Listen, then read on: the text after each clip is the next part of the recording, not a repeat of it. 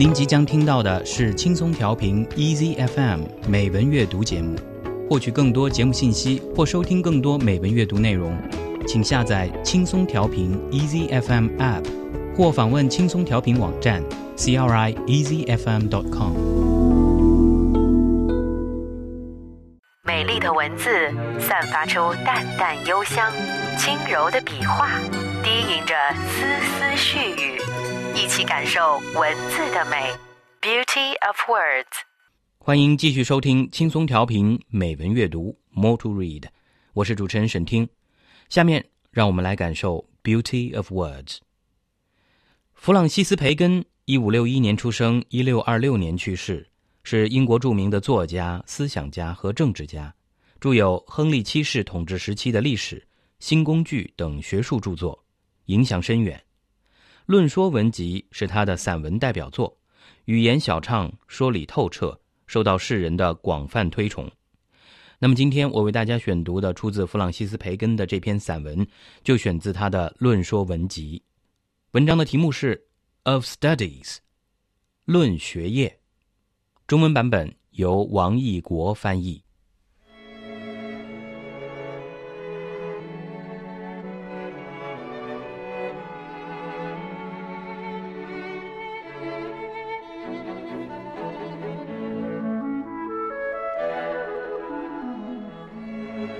Of Studies by Francis Bacon.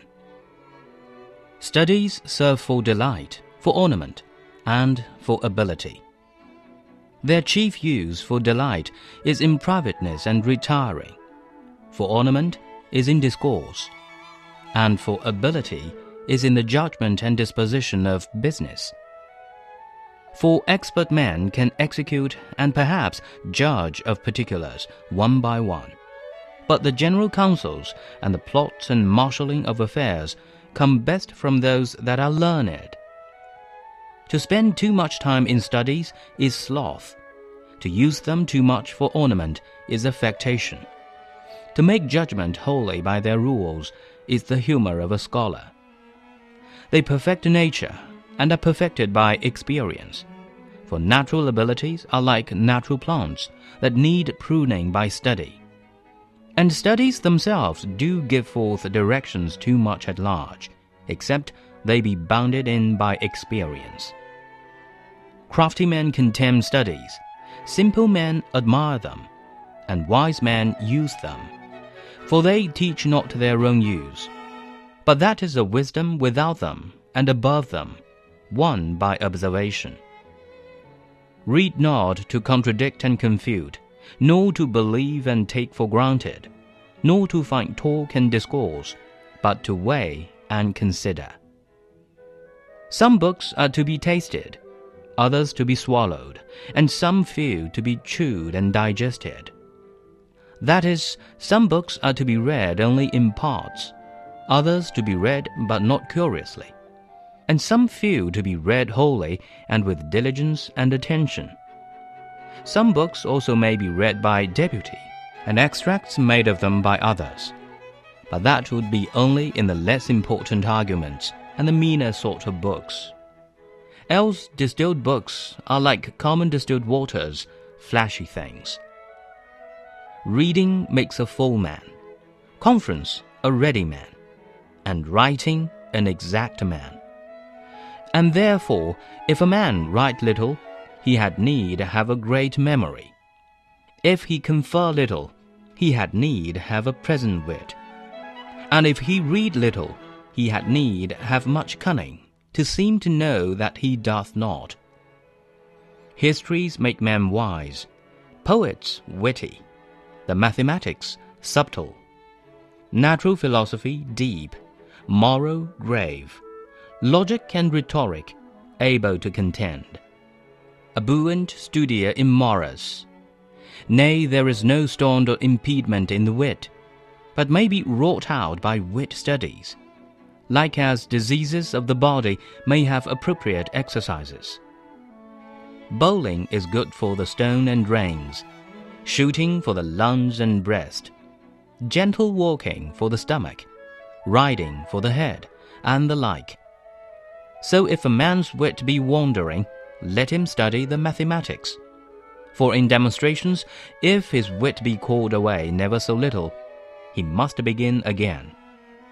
If his wit be not apt to distinguish or find differences, let him study the schoolmen, for they are semini sectores. If he be not apt to beat over matters, and to call up one thing to prove and illustrate another, let him study the lawyer's cases. So every defect of the mind may have a special receipt.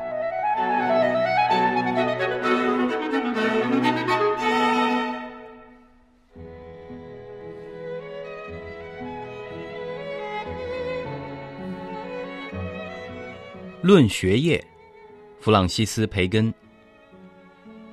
读书为学，为的是获得快乐，增添光彩，获得才能。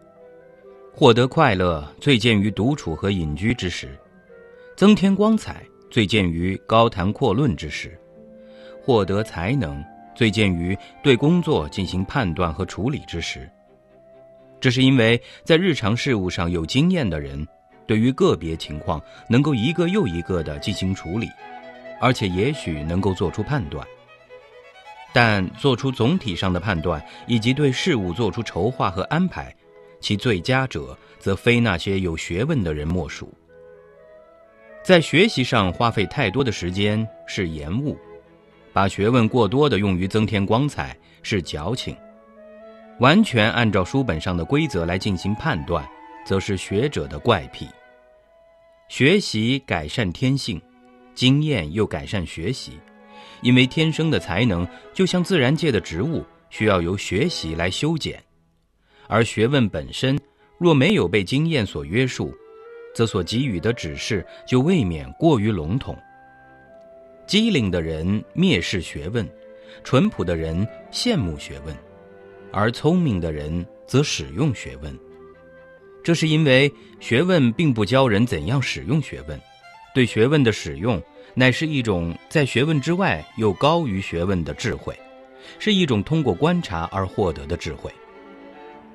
读书的目的，并不是为了提出相反意见和进行驳斥，也不是为了尽信书中所言，将其视为理所当然，也不是为了找到谈资和交谈能力。而是为了在心中进行衡量和斟酌。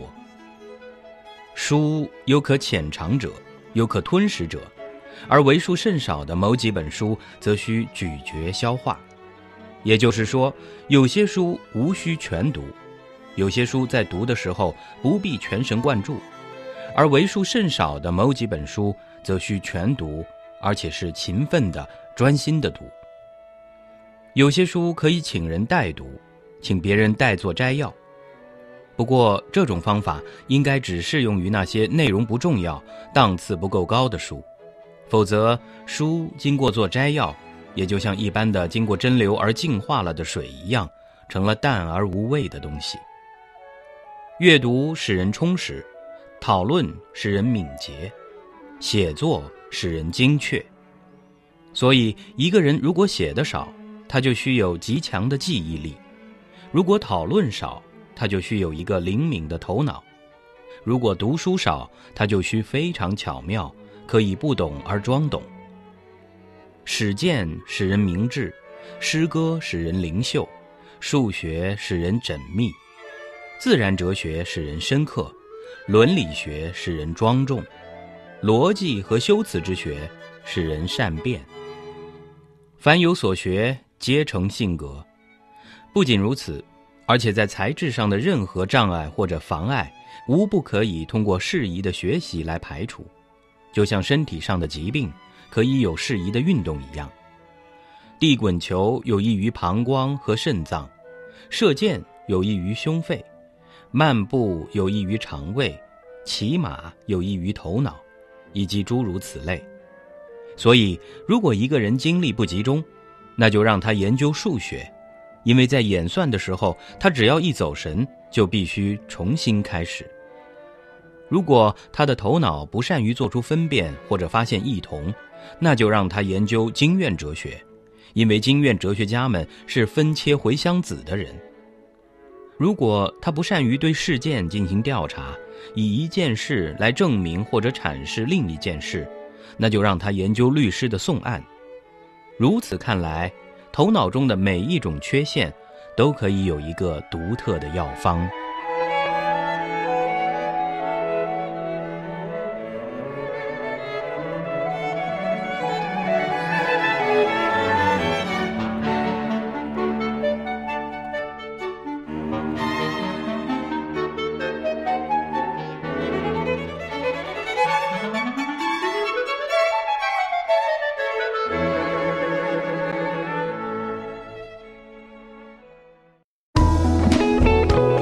感谢您收听来自轻松调频 Easy FM 的美文阅读节目。